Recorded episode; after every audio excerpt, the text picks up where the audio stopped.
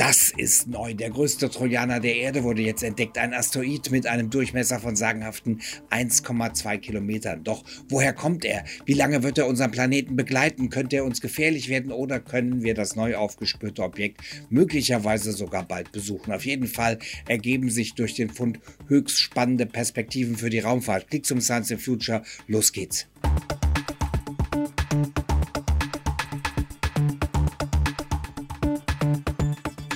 Herzlich willkommen. Von wegen ganz alleine unterwegs. Die Erde hat auf ihrer Bahn um die Sonne so einige Begleiter und zwar nicht nur den Mond.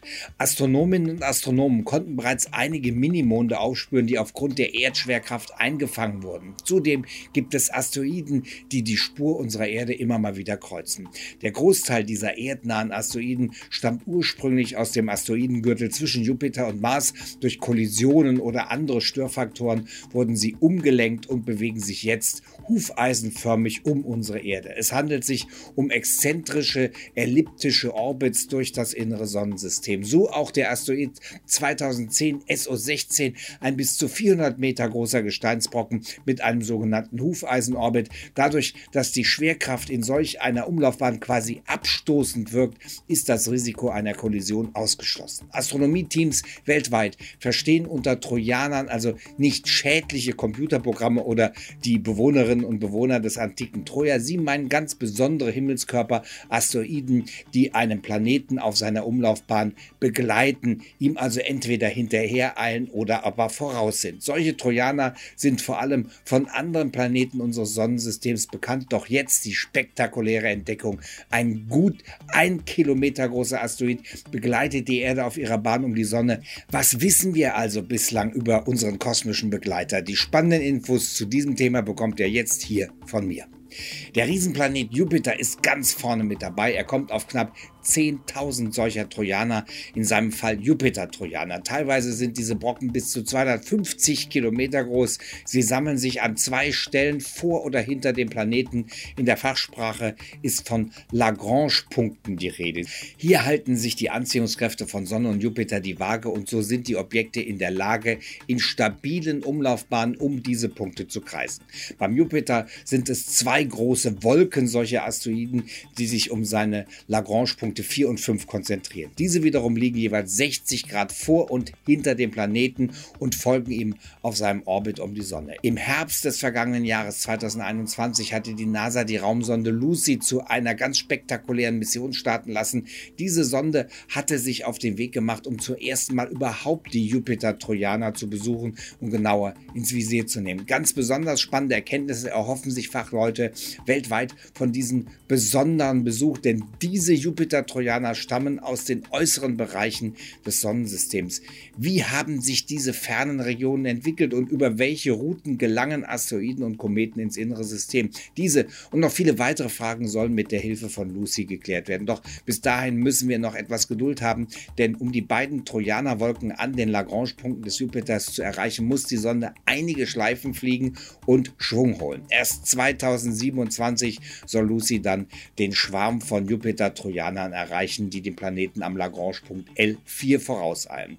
Bis November 2028 wird Lucy hier eine lange Besuchsliste abarbeiten, bis sie dann wieder zurück ins innere Sonnensystem bis zur Erde gelenkt wird. Eine spektakuläre Premiere in der Geschichte der Raumfahrt. Von der Erde kannten Astronominnen und Astronomen weltweit bislang nur einen derartigen Begleiter, denn die Fahndung nach solchen Erdbegleitern gestaltet sich äußerst kompliziert, denn die Lagrange-Punkte 4 und 5 kommen nur in der Dämmerung ins Blickfeld der erdbasierten Teleskope und zudem steigen sie nicht sehr hoch über den Horizont auf. Ihre Beobachtung ist somit extrem schwierig.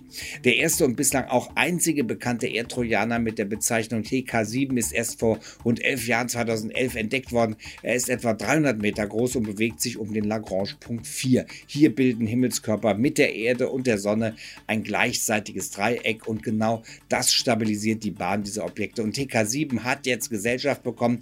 Ein Spaß kubanisches Forschungsteam hat in einer aktuellen Studie die Entdeckung eines zweiten Erdtrojaners bekannt gegeben. Sein Name 2020 XL5. Dieser Asteroid könnte nach Ansicht der Fachleute einen Durchmesser von 1,2 Kilometern haben und damit rund dreimal größer sein als 2010 TK7. Damit handelt es sich bei dem neu entdeckten Trojaner um den größten bekannten Trojaner der Erde. Aufgespürt werden konnte der zweite Erdtrojaner bereits im Dezember 2020 und zwar mit der Hilfe der Pan-STARRS 1 Himmelsdurchmusterung. Dazu einer der beteiligten Astronomen Tony Santana Ros. Das orbitale Verhalten von Asteroid 2020 XL5 deutete darauf hin, dass es sich um einen weiteren Kandidaten für einen Trojaner handeln könnte. Doch trotz intensiver Bemühungen waren die Forschenden nicht in der Lage, die Bahn dieses Brockens präzise genug zu bestimmen. Somit musste das chilenische SOA-Teleskop Unterstützung leisten. Doch auch hier gab es Probleme. Dazu berichtet das Forschungsteam.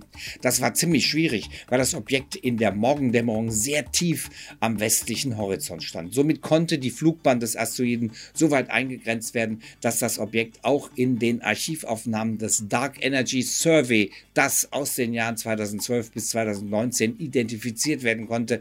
Letztendlich gelang es also doch, seine Umlaufbahn zu bestimmen und somit eben auch der Nachweis, dass es sich um einen Erdtrojaner handelt, der der Erde am Lagrange-Punkt L4 vorausläuft. Doch zudem gestaltete es sich schwierig, einen genauen Steckbrief des Asteroiden anzufertigen, denn die Beobachtungsbedingungen waren nur mäßig und das neu entdeckte Himmelsobjekt konnte lediglich kurz vor der Dämmerung ins Visier genommen werden. Dennoch gehen die Wissenschaftlerinnen und Wissenschaftler in der aktuellen Studie davon aus, dass es sich bei 2020 XL5 um einen Asteroiden vom Typ C handeln könnte. Ein Asteroid, der über einen hohen Kohlenstoffanteil verfügt und somit recht dunkel ist. Das legen zumindest erste photometrische Analysen nahe. Die Fachleute sind sich sicher, dass der Trojaner nicht vor Ort entstanden ist, sondern es sich wohl um einen Asteroiden handelt handelt, der ursprünglich dem Asteroidengürtel entstammt. Asteroiden des Typ C haben ihren Ursprung im äußeren Teil des Asteroidengürtels zwischen Mars und Jupiter. Doch wie wurde er dann zum Begleiter der Erde? Dazu die aktuelle Studie.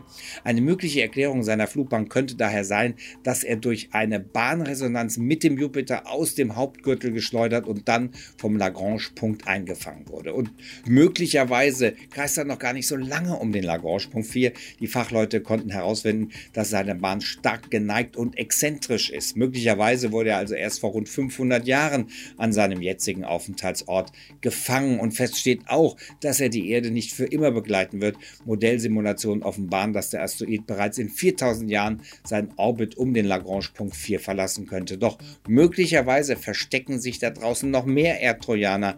Da sind sich die Fachleute sicher. Dazu heißt es in der Studie, künftige Suchen der Regionen um L4 und L5 könnten es uns erlauben, die Population der Erdtrojaner weiter einzugrenzen und vielleicht auch noch urtümlichere Vertreter zu finden.